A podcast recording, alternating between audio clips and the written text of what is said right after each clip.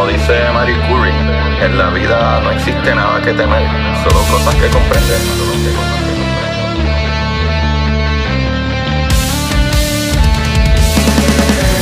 Recuerden correr y buscar la manera de aprender que más le divierta.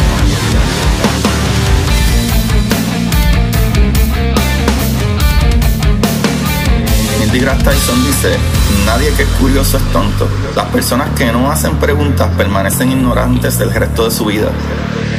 Y para ustedes, esto es curiosidad científica.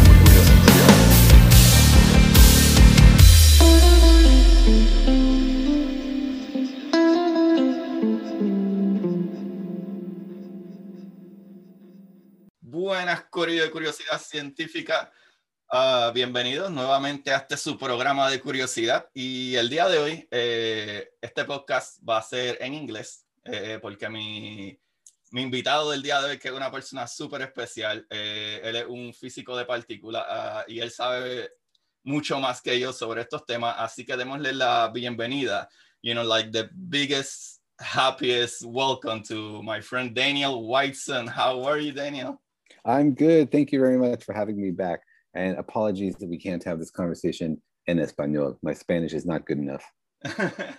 That's okay, man. That's okay. You're not the first one talking English in this podcast, so I know they enjoy it anyway. So today, uh, I'm pretty happy. I'm for you guys that didn't listen to my first conversation, like almost like a year and a half ago or something like that. I think, or like a year ago. Uh, Daniel Whiteson have his own podcast that is called uh, uh, Daniel uh, and Jorge Explain the Universe. And also, uh, they know each other because they create like one of the better, biggest books to explain how science works. That is called We Have No Idea A Guide to the Unknown Universe. So, for all of you guys that want to introduce yourself to science and physics and a little bit of particle physics, uh, I, I, think that's a great book to start. So, Daniel, if you want to tell us a little bit about your book before I jump to a thing that is blowing my mind about particles. But first of all, what, what we can find in, in your book. Sure. Thanks very much. Yeah, we have a podcast, Daniel and Jorge Explain the Universe, where we talk about all the big mysteries of the universe, all the biggest, deepest questions. And our book, We Have No Idea, is sort of where that started. It's all about the things that we don't know about the universe. What is space? What is mass? Because we like to encourage everybody to be a scientist, and that means bringing everybody up to the sort of level of ignorance of current science. We want to admit all the things we don't know, and that helps get people oriented so that when we do discover the basic secrets of the universe, soon, I hope, they'll understand the questions we were asking. And we actually have a new book coming out this fall it's called Frequently Asked Questions About the Universe, and it comes from our podcast. So, the most commonly asked questions we get on the podcast What's it like to fall into a black hole? Why can't I travel through time? Where did the universe come from? Explained using very simple, easy to understand terms, and of course, Jorge's awesome cartoons. That's great. That's great. Yeah, because this book have a lot of uh, pictures, so it's kind of easier to understand because you can see when, when you see things uh, it's way easier to understand. But, yeah, and our attitude is that science doesn't have to be hard to understand. We're not mm-hmm. trying to intimidate people. We want to make people feel like they can understand it because they can, because a lot of these things are questions everybody has. People want to know how, how does the universe work? It's not just for a few scientists sitting in a laboratory. Yeah, that's exactly right. That's why I created this podcast that is called uh, Scientific Curiosity, just because exactly. of that, because uh, there's so much stuff that uh, uh, and one thing that is impressive to me is that when I start, I was a nerd since I was young. I read a lot of uh, uh, science fiction, so I kind of fall in love into science because science fiction, and then you know mm-hmm. I start reading more books about science directly and things like that. But uh, when I actually start this project, like the podcast, uh, I have a lot of questions like why the sky is blue and why you know yeah. why why we see colors and things like that and then suddenly when you start reading it's like oh we already have the answers to all of this so it's it's pretty curious to to you know to learn about this stuff and talking about curious things yeah. it have been in the news lately something about uh, certain particles that i think that at some point we think that we understood what it was going on or happening or, or calculations, we thought that they were okay. But uh, recent news says that uh, there is a particle that is called a muon mm-hmm. um, that is not acting the way we were supposed to, you know, to see it. But before that, maybe if you can enlighten us about how do we know this particle uh, and what it is. Yeah, that's a great question. Um, we are not sure why the muon exists. The muon is just like the electron, but it has more mass. So it's like if you had a cousin who's heavier, but like a hundred times heavier than you. And you might ask, like, why does it exist? It doesn't appear in atoms. When you look inside hydrogen or helium, you don't find any muons. It's all quarks and electrons. So why does the muon exist? We don't know. But it turns out that every particle out there has one of these cousins. The electron has a cousin. In fact, it has two cousins. There's the muon, and then there's another one called the tau. And the quarks, they also have these cousins, like the up quark, which is the one that you find inside the neutron and the proton. It has cousins, the charm quark and the top quark, that are also heavier. So this is one of the sort of well-known things about physics that nobody understands. Like, why does every particle have two cousins? And so the muon is an example of this. It was discovered almost 100 years ago in cosmic rays. It means that muons are created in the atmosphere when particles from the sun or from other galaxies hit the atmosphere. They make these basically little particle explosions that create muons. And the muons rain down on the Earth. And so muons are everywhere. There's like one muon per square centimeter per second passing through you all the time. Oh uh, they're not rare. Um, so it's just like a rain of muons that you mostly don't even notice. Mm-hmm. And so muons are interesting and they're weird. Nobody knows why they exist, but they're also useful to help us try to find other weird particles. And that's what this experiment is about, is using the muon as a way to discover if there are more weird particles out there that we didn't know existed. Oh, okay. So you just said that the muon is like a cousin of the electron. Uh, and like you said they don't they're not part of the matter like the matter that we all you know see or whatever. So right. do we have any application for it? You know like like for example can we use the muons like to put it in a in a laser beam? So it will you know you, you know how the lasers are supposed to work that you have electrons there and then they they suck the energy out of the photon and then uh, and then just shoot it back like a bigger i don't know something like that no, that's a great question. I don't think I've ever thought about that. Are muons useful for anything? Um, you know, muons also don't last very long. If you have a muon, it lasts for microseconds before it decays into an electron. Because the universe doesn't like having a lot of energy in one place. It likes to spread energy around. So when you have a lot of energy in one place, like a muon, and it can decay into a lower particle, it likes to give up that energy, explode into an electron and a couple of neutrinos. So even if you had like a big pile of muons, you spent a lot of money to make muons, they would only last for a few microseconds.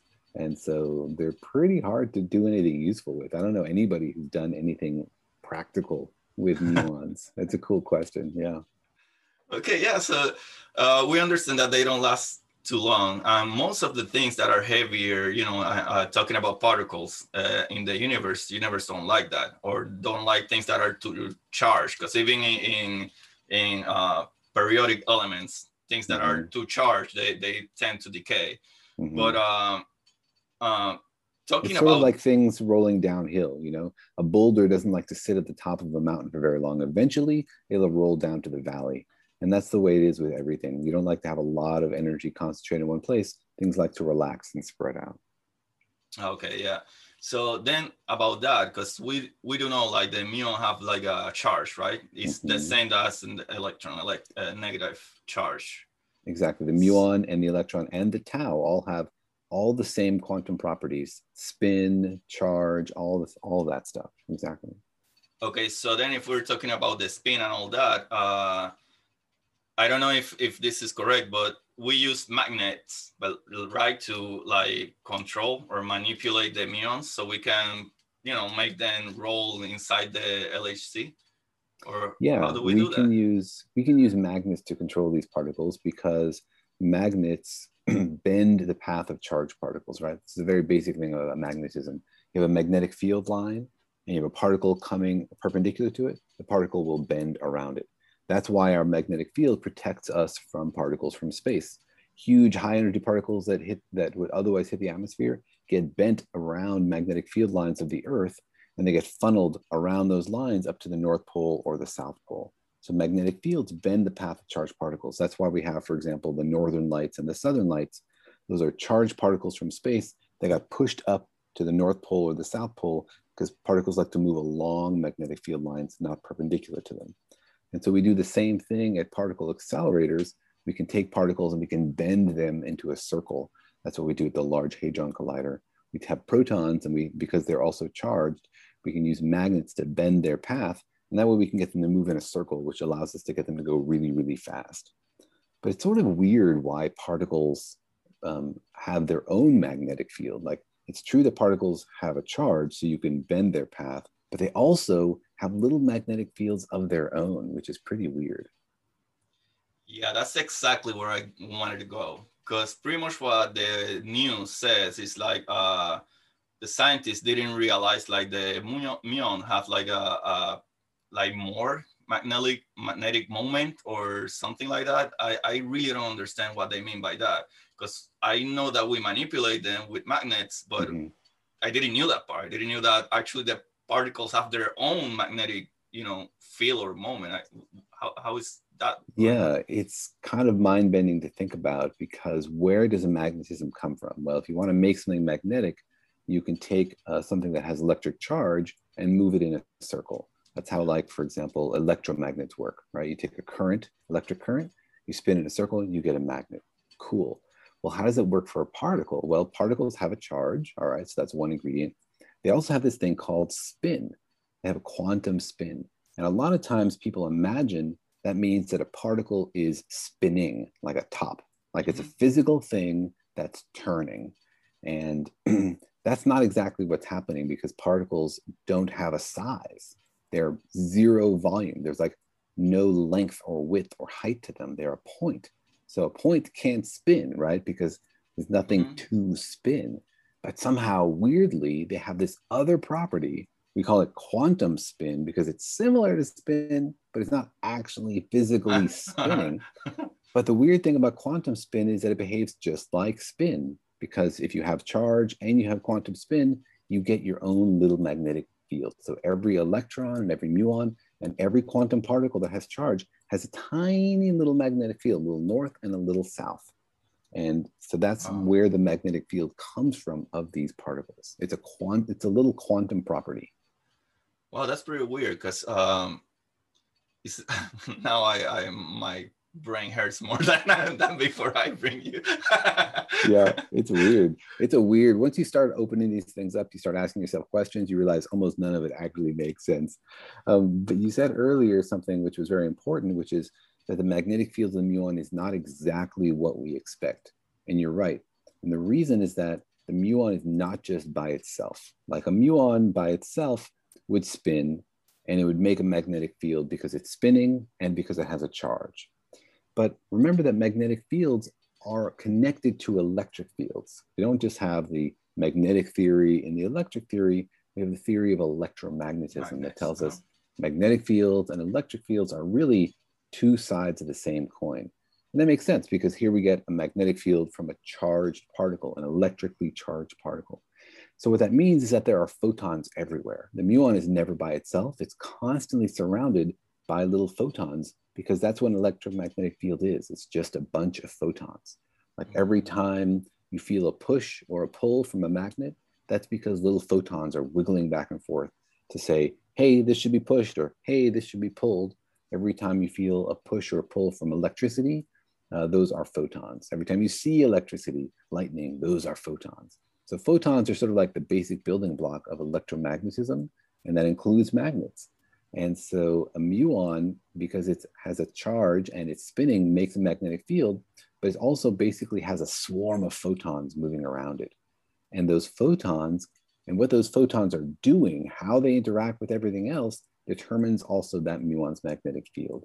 And that's where this experiment comes in. They try to measure the muon's magnetic field very, very precisely because it tells them what those crazy photons are doing that surround the muon. It's like a little cloud of, of the little cloud of photons around the muon, and we're interested in what those photons are up to. Okay, yeah. So to put it like in a words that, and you can correct me if I'm wrong, but it kind of makes sense that if you have a particle that is so charged, usually if it works like electrons, electrons get like their energy or charge from uh, photons and then they release them. So it would be kind of like that, like these muon muons have this charge or whatever, because they probably like mm-hmm. attract that light, attract that photon. That by the way, the photons is pretty much like the particle that move the well, the particle that actually carry the force of the electromagnetic force, right? Exactly. Yes. Okay. Exactly.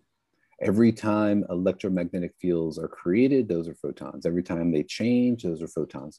If you make a magnetic field and you wiggle it, that's a photon. Basically, it's all photons. Oh, okay. And and it's really interesting because we want to know what particles are out there, like what kinds of particles exist on nature's menu. Like we were talking about before, there's the electron, there's the muon, there's the tau. We don't know why those three particles are there. But seeing that pattern starts to let us ask the questions like, why do these exist? Do other particles have cousins? Uh, why three and not four? We don't know the answer. And we're hoping to get an answer by seeing the bigger picture. Like maybe there are more particles to the puzzle. And if we saw more of them, we would understand the pattern. You know, maybe we're just like looking at a tiny little piece of the puzzle. If we zoomed out and saw the whole picture, it would be, oh, that makes perfect sense. Like if we only looked at four elements of the periodic table, it would seem confusing. When you see the whole thing, you're like, oh, yeah, it all clicks together. So we're hoping to figure out what other particles are out there.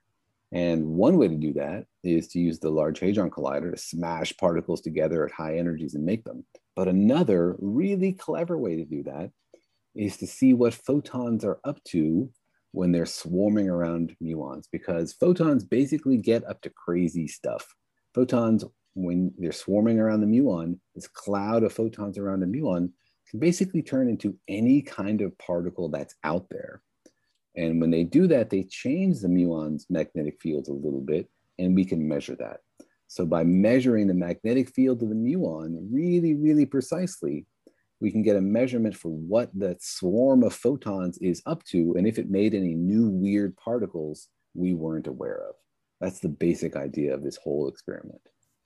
Oh, okay, okay, okay. So if I'm understanding right, is uh, I could say that maybe, maybe this is a crazy idea, but maybe it's like the photons are working, you know, around the muon, and they're create creating like their own kind of dynamo, maybe that yeah. then create that kind of electricity that, mm-hmm. of course, create the magnetic moments. Mm-hmm. Oh, oh my yeah. god, that's so yeah. cool. I know it's crazy, and this is happening to every muon, every electron all day, all day long all the time. There's just like so much going on constantly in the world around you. You're looking at like a brick or a rock, it's like filled with crazy energy and particles mm-hmm. swarming and buzzing and doing all these things all the time. The universe never sleeps. Well, something that is crazy is that you just said like um, they are kind of points in the space, you know, all particles pretty much. But like talking uh, still about the electron and muon and tau, they really don't have like a you know they they don't really cover space but they do they are in there for some reason yeah. but uh i have read before that we cannot really measure the volume of that you know like how many uh, uh, particles or electrons we can put in in a certain point let's say like in a in an atom nucleus so we mm-hmm. cannot measure actually the size of it so when we talk about a particle that is, uh, you know, like a, a cousin, like in this case, the electron, how do we know that it's more massive? Is they, they, you, you cannot really say like, okay, they're all, you know, like we can only fit 20 muons in this bottle and we can fit 50 muons mm. in this other bottle. You know, mm. like, like when we talk about mass, it's not literally mass, like physical space volume. It's something else that's right. And we're not talking about mass like physical space volume because these particles are not made out of some sort of like basic particle stuff. It's not like the muon is a bigger scoop of universe material than the electron. They are the same size. They are exactly the same size and they are both zero size. right? They're point particles. And so immediately like, hold on, wait, you just said it has stuff to it, but now you're saying it's zero volume. That makes no sense. You are exactly correct. That makes no sense. Uh-huh. And yet that is our best understanding that these things are point particles and that they have mass. And the confusion comes from thinking about mass as connected to volume. Like you were saying, you measure the mass of the muon by seeing how many you can fit into a bottle. That's measuring the volume of the muon, mm-hmm, right? Mm-hmm. And you think, oh, well, there must be a connection because you know mass takes volume. But does it have to? Like you don't think about whether there's enough room on a particle for its electric field. Like where does the charge of a muon come from, or the charge of an electron? You know, if something has more charge, you don't think of it as being bigger. So you should think about mass the way you think about electric charge. It's like a label we put on a particle. We don't know where it comes from necessarily. We can talk about that, but that might require a whole other podcast. But it's just like a property of the particle. Uh, some of them have more, some of them have less. It doesn't mean that they're bigger or that they have more stuff to them. It just means that they have more mass. And we can measure that because we can see how they move. Things with mass move differently than things without mass.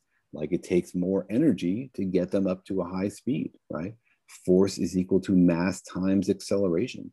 So you apply a constant force to an electron and the same force to a muon, the electron accelerates more because it has smaller mass.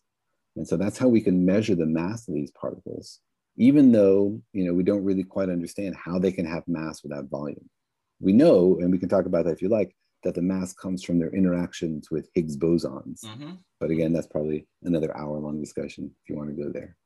Yeah, we, we can maybe give a, a, short version that I can maybe say it and you can correct me if I say something crazy. Sure. But to me, like when people talk about the Higgs boson, it's like this particle that have interactions with other certain particles, not mm-hmm. all of mm-hmm. them too. That, so that's another crazy thing. But yeah. the thing is like, imagine like if you're in a party and, and I'm with Daniel Whiteson, the greatest and best guy ever, and we're hanging out in this party, but they don't know who I am they don't know Augustine. So I can probably come from the entrance to the bar easiest.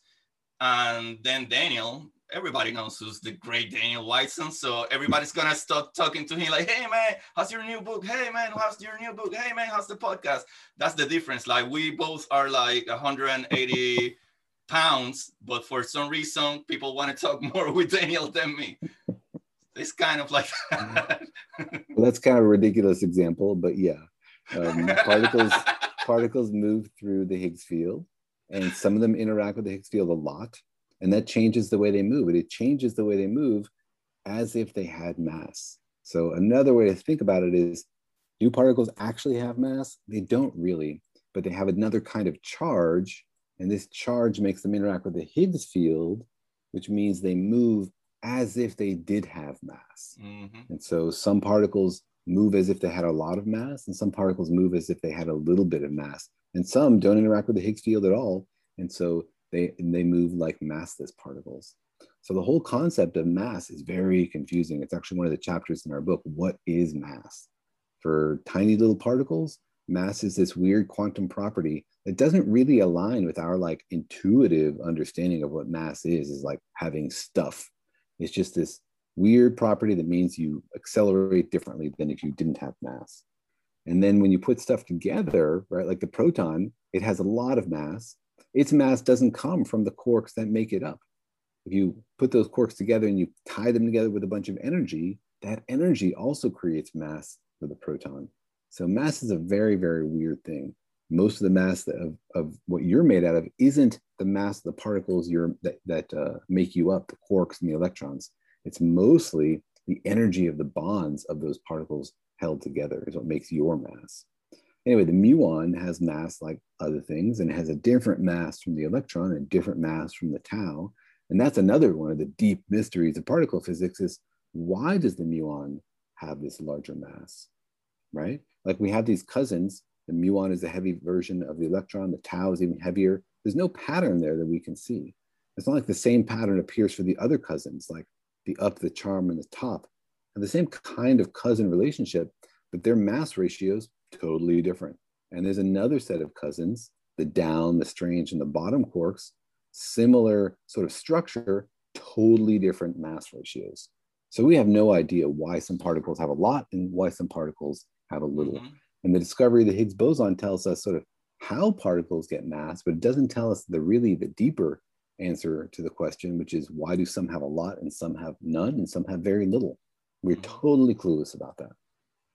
Wow. Wow, it's incredible because uh, yeah. another thing is like we only use pretty much like three particles, like uh, uh, quarks up, quark down, and electron, and that's all the matter that we know. Like we don't even have an idea why we have so much particles at all. Yeah, well, all the other ones are unstable. What we use are the lightest ones, the ones that everything ends up in. If you create a top quark, eventually it will decay into up quarks, down quarks, and electrons because that's where everything goes. It's like the lowest rung on the ladder. And everything eventually shakes down to those lowest rungs. So that's why stable matter that you and I are made out of mm-hmm. are made of these. But it's really interesting to see what are the other rungs in the ladder. How far up did the ladder go? We don't know are these particles that we found, these 12 particles that make up matter, are these all of them? Are there mm-hmm. 12,000? Like, does the ladder yeah. continue up forever? We have no idea. Like, we just were so ignorant. We've seen such a tiny little fraction of the universe. But you're right. We're made of these three particles, the lowest rungs on the ladder. Well, yeah, I'm guessing it's because of that, because you just said that they are more um, stable, mm-hmm. pretty much. But then uh, going back to the muon, so pretty much at the beginning when they started making the test, the how, how how were they thinking about like okay, this is supposed to have this you know magnetic moment? What happened or or what did they you know what what was the expectations for them like it is supposed to move this way but what did they found that didn't match their yeah. their you know their idea yeah this is like a decades long story it's really interesting they started they did this experiment at Brookhaven National Lab about 20 something years ago. And what they did is measure really precisely the magnetic moment of the muon. That means how the muon responds to magnetic fields. And we said before that muons don't last very long. So it's hard to do an experiment on something that only lasts for microseconds. So what you do is you got to get the muons moving really, really fast because then their clocks are slowed down by special relativity. Like if you have somebody on a spaceship and they're going at nearly the speed of light, and you looked at a telescope into the window on their ship, you would see their clock moving slowly. Same thing for a muon. You take a muon and you get it going really fast. What happens? Its clock runs slowly. So it says, well, I'm only supposed to be around for a few microseconds, but you know, 10 minutes later, it thinks half a microsecond has passed. And so in your time, you can have muons that exist for tens of minutes or hours or even longer because you're slowing down their clocks with special relativity. So they pass them around in a circle, these a big magnet, pass them around a circle going really, really fast, and they measure the direction of their magnet. And does a magnet change as they go around the circle? And that tells them exactly the, how their little magnetic field works. But that's complicated and in order to know whether you've learned something you also have to know what to expect. Like you were saying you have to know what the magnetic field should be. So there's really two parts of this story. One is like build a machine that can hold muons spin them around and measure their magnetic field very precisely. The other part is to calculate exactly what we expect because we expect the muon to have a bit of a weird magnetic field it has all these photons this cloud of photons around it and these photons can do things like a photon doesn't just hang out. Photons, they zip around at the speed of light, but also they like to do stuff. Like a photon can sometimes turn into other particles. It will turn into a positron, an anti electron, and an electron very briefly, and then go back to being a, a photon. Or it'll turn into a pair of quarks very briefly, or it'll turn into a pair of muons or something else. In fact, a photon can turn into any particle that has electric charge. And so what we try to do is calculate like, well, what can photons do and how often do they do it? Because every thing that a photon can do, every time it can turn into these other particles, changes the magnetic field a little bit. And so we need to calculate that very precisely. And so to do this, these theorists they write down these little diagrams that describe like what a photon can do. And there's thousands and thousands and thousands of these diagrams. It's a really big job to consider all the possible things because like a photon can turn into an electron and a positron. That electron can then give off a photon, which then turns into more particles. And like it just goes on and on and on. And the more steps there are, the less likely it is. But if you want a really precise measurement, you want to like really hunt down if anything weird is going on, you want to do it very accurately. So this is like one of the most precisely measured and predicted quantities in all of science. They have it down to like 10 decimal places, exactly wow. how strong the magnetic field of the muon should be. And it's a huge amount of work to get it right. So they did this experiment like 20 years ago, and they got the two numbers the measurement of the magnetic field of the muon and the prediction for what it should be based on all the crazy things a photon could do. And they didn't agree. They were different. Wow. They're like, ooh, that's interesting. Uh-huh. because immediately that thinks, well, either you made a mistake or there's a new particle in there. Because if the photon, if there's some new particle, call it a squiggly-on, if the photon sometimes turns into a squiggly-on and you didn't include that in your calculation, then you're going to get the wrong answer. So getting the wrong answer might mean that there's a squiggly-on in there that the photon is turning into in the experiment that didn't exist in your calculation, and that's why you're seeing a discrepancy. Wow, wow, wow. So right now I'm thinking I have like two more questions about that. Because so since the photon can turn into another particle, and then when it turns, it, it is changing or affecting this muon uh, magnetic field or magnetic yeah. moment. Mm-hmm. It could be like a a new particle, like a anything like particle for from force, like a new force, or particle yeah. for uh, uh, uh, like another just matter particle or whatever that we don't use or whatever. Yeah, it could be anything. For example, photons sometimes turn into W bosons, which are the force particles of the weak force, mm-hmm. because W bosons have electric charge. Photons can only turn into particles that have electric charge. They turn into wow. the particle and its antiparticle, like electron and positron. They can't turn into neutrinos, for example, because they don't have electric they, charge. They are neutral. Yeah. yeah. So any particle that has electric charge, the photons can turn into the particle and its antiparticle. And that includes new forces. And there could be new forces out there that we are not aware of that have um, force carrying particles that have electric charge, and the photon could be turning into them. So that's why it was very exciting, like 20 years ago, when they saw this discrepancy, they said, Ooh, this is interesting. Maybe this means that there's some new particle out there. Now, the power of this method is it's really broad. Like it's basically asking the universe, did we miss anything? and the mm-hmm. universe says yes or no. Problem is, it doesn't tell you what you missed, right? Yeah. It's it's like uh, you know measuring the weight of a whole house and then predicting its its weight. And you say, well, I got it wrong. Something in my calculation is wrong. What is it? Is the couch too heavy? Like it doesn't tell you what you missed. It's very indirect. So it's a good clue. It's like saying, keep looking. There might be something there, but it doesn't tell you exactly what it is. Yeah, yeah, yeah. Wow, that is crazy. Um, that another thing that I didn't knew, like I don't know if my, you know, like the people that listen to me uh, knew this, but I didn't knew that uh, uh, photons can only turn into particles that have charge. So it's crazy because the photons don't have charge. So right. that that doesn't make a, a, lot of sense to me. But yeah, uh, it's it's weird because they don't they only interact with other particles that have charge, but they don't, which means photons don't interact with each other.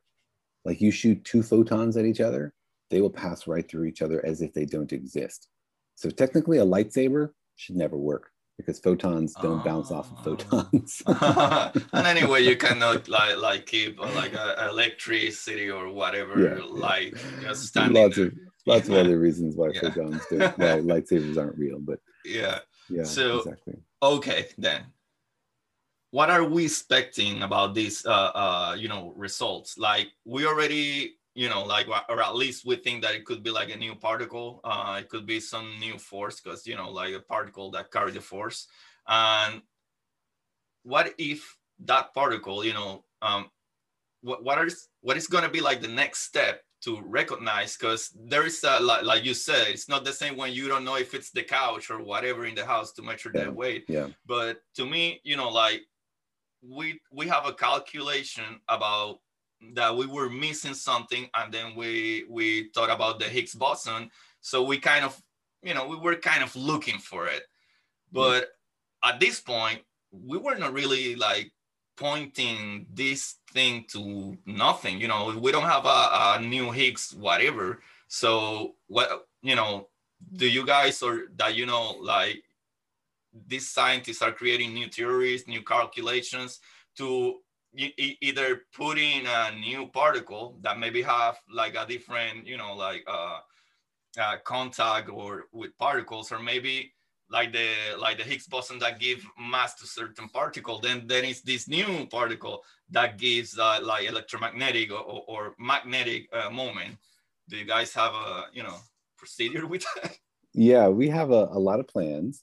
Um, first, just to confirm, so the first deviation we saw was about 20 years ago at Brookhaven. Wow. Then they redid the experiment because they were like, well, that's interesting. Let's do it again.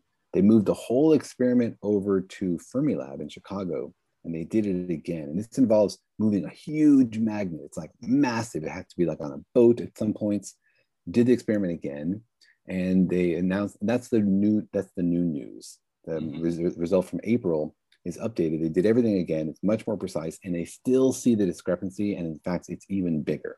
So now they're more confident in it. So what are we going to do to try to understand and explain it? Well, first of all, we got to dampen our expectations because one possibility is that it doesn't mean anything, is that it's just a mistake. You know, like everybody here is very smart, everybody's working very hard, but it's easy to make a mistake. And there have been times in the past when they have made mistakes. Like early on, they thought there was a bigger discrepancy than they saw initially because they got a plus sign and they had written it as a minus sign accidentally. Mm. These are people. People make mistakes. Yeah, we do um, make mistakes. And people are double checking. But you know, the theory community doesn't actually even agree on what the number should be. People are talking with a lot of excitement about how the experiment differs from the theoretical prediction by a lot of, by a lot but there's a different theoretical prediction done by other people using a different method, and they get a number which agrees with the experiment, which says, no, there's no discrepancy. Everything looks like it's hmm. just photons and the particles that we know. Now, those theorists are arguing with each other. You're wrong. No, you're wrong. You forgot to account for this. You forgot to account for that. So there's still sort of like one thing to do is just to wait and let the theorists sort this out. Is this real? Or who made the mistake? Or, you know, what's the final answer? Um, and this is a big project. Like it takes millions of computer hours to do these calculations to consider wow. all the things a photon can do. So it's not easy. Um, but you're right. Another thing that could be is that it could be a new particle. So what can we do if it's real? If the discrepancy is real, what can we do to understand it? One thing we can do is we could try to see the new particle directly. Like this is a very indirect way. Another way to do it is to see it directly, like at the Large Hadron Collider. So this is exciting because we are about to turn on the collider again after like fixing it and upgrading it, making it better and faster and sleeker. And we're going to run it for like 10 years um, to really try to find any hints of new particles. So this is great news because it says, hey, we think there's something for you to find. And it's much easier to know what you're dealing with if you find it at the particle collider because there you're actually making it. It doesn't just exist for like 10 to the minus 23 seconds and then disappear back into the cloud. You make it, it, cre- it gets created, it turns into stuff. You can see that, you can study it, um, you can measure the rate at which it happens, just like with the Higgs boson is now something that we're making all the time and studying in detail. So one thing to do is to like, well, hope that we see this at the Large Hadron Collider and can study it out the wazoo. That would be great. Mm-hmm. Even without that, though, you're right that there's theoretical work, like you were saying we suspected the Higgs boson existed before we saw it because we looked at patterns and there were things missing. So we can look at this and say, well, what else could explain it? We don't just have to say, we don't know, it's something new. We can come up with a, an idea that might explain it and, and explain what we see. And there are ideas like that. For example, there's a guy at Fermilab, a friend of mine named Dan Hooper, and he has an idea for a new force, like you were saying before a new particle that comes from a new force. So there's the weak force, for example, and it has the particles, the W particles and the Z particles. These are like photons for the weak force. Well, what if there's another weak force that we've never found before? And it has other particles, call it the Z prime, like a new version of the Z boson. So this is like a particle similar to one we've seen in standard model, but another one. And it could exist. And if it does exist, it would be created by photons in these little exchanges. in these little things that swar- swarm around the muon's um, magnetic field. So it would explain that. And it would also explain some other things we see in science that we don't quite understand. Like we don't totally understand how fast the universe is expanding. And if this Z prime exists, it might have existed in the very early universe to sort of change how things expanded in the very beginning. And if your listeners have heard about the Hubble tension, this disagreement about how the fast the universe is expanding, mm-hmm. this would explain that also. So I don't know if this idea is correct, but it's a kind of idea thing we can do is like, let's look for a story that, that explains what we see and also makes sense for other reasons, and mm-hmm. also maybe explain something else at the same time. And so that's a, another way to do it is to try to like find a story that fits, you know, and then find ways to check it. Like if this story is true, how can we tell? What experiment do we yeah, do to tell exactly. if this story is true rather than mm-hmm. some other story? So you need to come up with other experiments, ways to test it. Okay, yeah, yeah, because that, that's the hard part. Because uh, we can have a we can have a lot of theories, but uh, if if we don't come out with a way to test it, it, it doesn't work. It, it's never gonna work.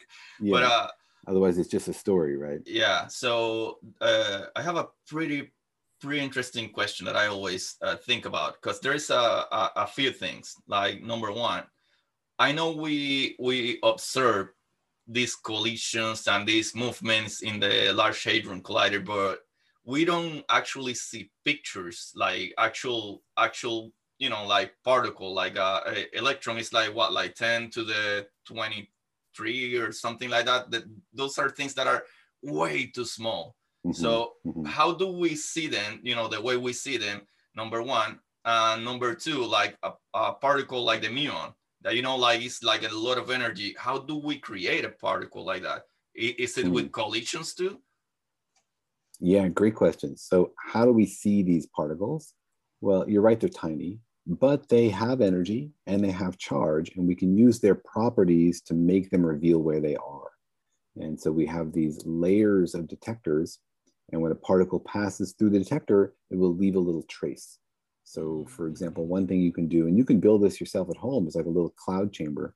You build a little box and you fill it with um, vapor, like water vapor then as a particle passes through it, it will make little drops. A charged particle will make little drops appear. And so you get like a little trace of a particle.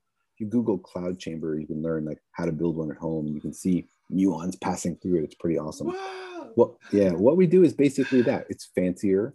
It's like made with electronics, but basically we try to get particles to reveal where they were. So, you know, we have at the Large Hadron Collider, we have collisions of particles and then something happens is made there and then you get this explosion like electrons and muons and other stuff fly out. And we just try to like see the paths of those particles as they fly out based on these detectors. So it's like taking a picture. You know we have like layers and layers and layers of detector and we say okay a particle went through here and then here and then here and then here and we make a path of the particle. So that helps us tell like where the particles went. And then we assemble it all into this 3d picture of this explosion and then we try to recreate, we say, well, if we had this explosion, what does that mean happened at the core? Sort of like uh, looking at a car accident and figuring out what happened based on, you know, where the glass is on the street and uh, where the wreckage is and that kind of stuff. So that's sort of how we see particles. And there's lots of really cool technology involved. Some of it is like thin layers of silicon technology that we stole from the uh, computing industry. Some of it involves like thick slabs of iron that slow particles down as they move through them. And we want to use oh, iron yeah, that's yeah. very radioactively quiet, it doesn't have like radioactive impurities. So we like to get iron from old ships. And like a lot of the iron we oh, use in these devices, yeah, are from like old Russian battleships pre World War II, because the iron's just been sitting there and all the radiation is like decayed out of it. It's much better than new new metal that has that, that has newer impurities. So like old Russian battleships help us see uh, these particles. Wow, yeah, that's so cool. that's so cool. And then uh, so your other question was how you make muons. yeah. muons, uh, they're not easy to like just collect. They are raining down from the sky, but they're sort of difficult to gather. And so to make them, we use another particle collider.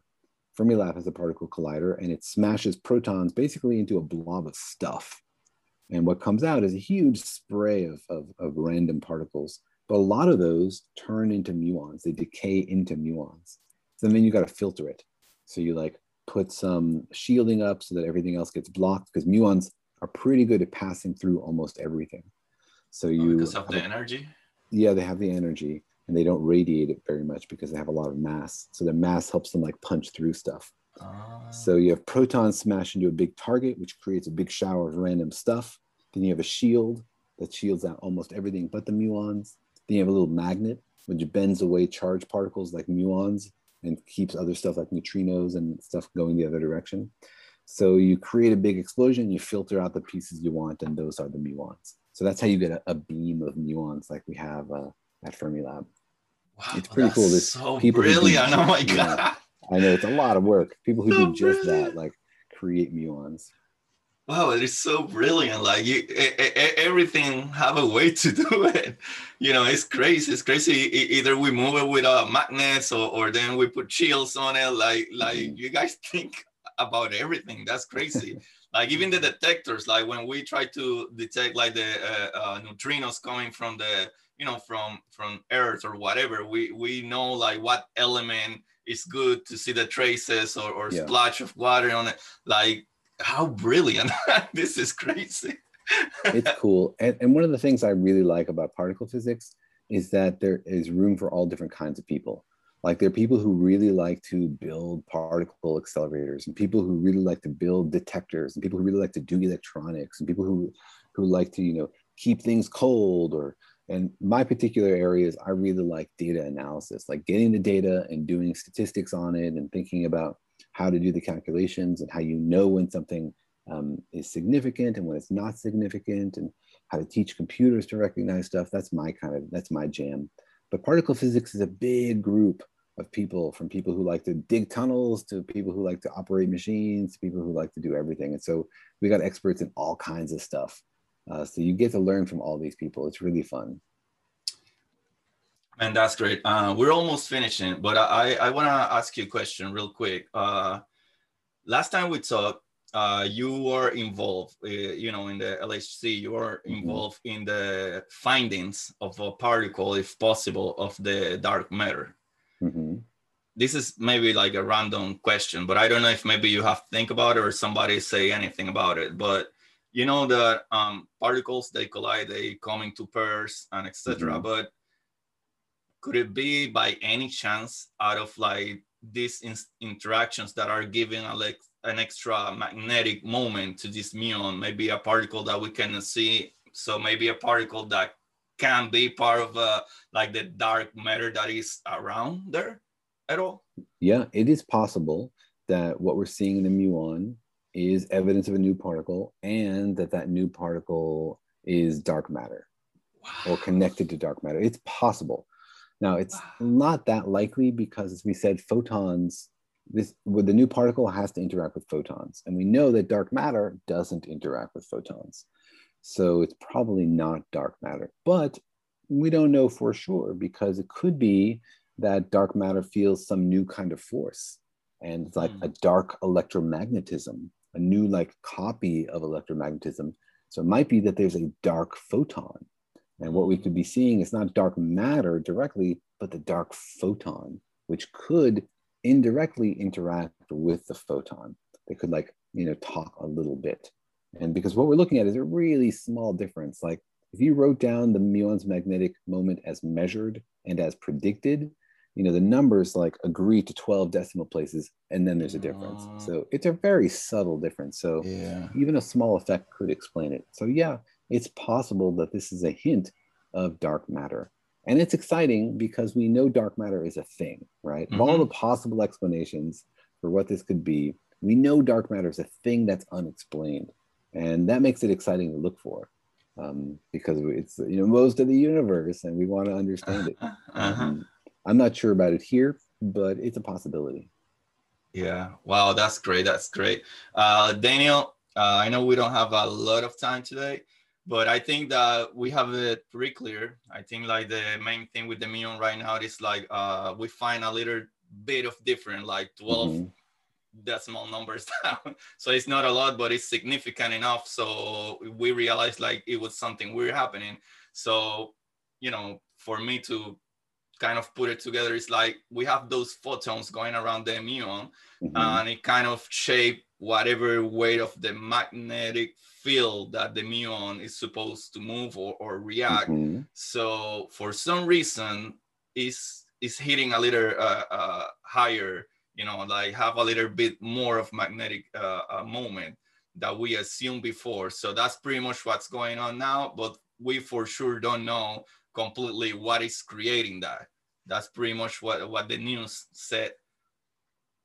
Yeah, that's exactly right. You're basically a particle physicist now. Hey. or at least you are particularly clever. Oh, thank you, thank you. You you are so nice with me. Daniel, this has been a huge pleasure. Uh, I'm crazy to talk to you guys again, like you and Daniel at some point, you together. Uh, thank you a lot. Thanks, uh, you know, because you always said yes. Like since I was nobody, still, uh, still I'm not, but I at least, uh, you know, more people listen to me now. but well, uh, you, you always you. say yes thank you for encouraging curiosity. I mean, I love to talk to you because we are of the same mind. You know, curiosity is the thing that drives joy and wonder in the world. And everybody is a scientist if you're curious about the way the world works. You don't need a PhD in particle physics. You just have to wonder about the world. Mm-hmm. And then that's all that science is, is people wondering. That's great. That's great. So uh, to end this today, uh, I usually give a recommendation. I already talked about your book uh, at the beginning of the podcast, but usually I ask, uh, you know, I usually recommend a book, but uh, ask my my. You don't have to recommend a book, but I know you're a pretty uh, science fiction guy and you read a lot of, of them. So it could be a science book or a science fiction. If you want to recommend something for my my peeps today. Yeah, uh, there's a great book about quantum mechanics called Helgoland. It's just coming out by Carlo Rovelli, and it's a new idea about how about quantum mechanics. Uh, just read it, really fascinating. Uh, the guy's a great writer. It's like poetry. Plus, there's some really cool ideas in there about what it means when you measure a particle and what that even means. And so it's a lot of fun. I totally recommend it. It's called Helgoland by Carlo Rovelli. Oh, that's good. Then, uh, since you recommend something from Carlo Rovelli, then I'm gonna recommend another thing from Carlo Rovelli. Yes. And it's called uh, "Reality Is Not What It Seems: The Journey to Quantum Gravity," and that's from Carlo Rovelli too. So, ah, my other book, Curiosidad Científica Podcast, eh, El Universo en Arroz con Habichuela. Do you know what that means? El Universo en Arroz con Habichuela. A universe with rice and something? And beans yeah. Rice and beans. The universe in rice and beans. So it's like beans the, is frijoles. Yeah because in, in south america it's frijoles. Uh we like like caribbean we call it habichuela. Oh. like so yeah everything is with rice and beans in english yeah the translation is rice and beans. Uh, so that's the universe in rice and beans. That's my book. Uh, that is like way basic physics uh, uh, science for you guys. And you can find that in amazon whatever you want to look for it. So daniel thanks a lot. Thanks uh, where can we find you because i know you have some podcast that is pretty big yeah. around there what's going uh, on you can that? just google me google daniel whiteson or go to our website danielandjorge.com um, and check us out everywhere podcasts are found thanks daniel um, for Thank all you of you guys uh, thank you for listening and subscribe and share all this so we can keep it up. So thank you. Bye bye. Y para ustedes, esto es curiosidad científica.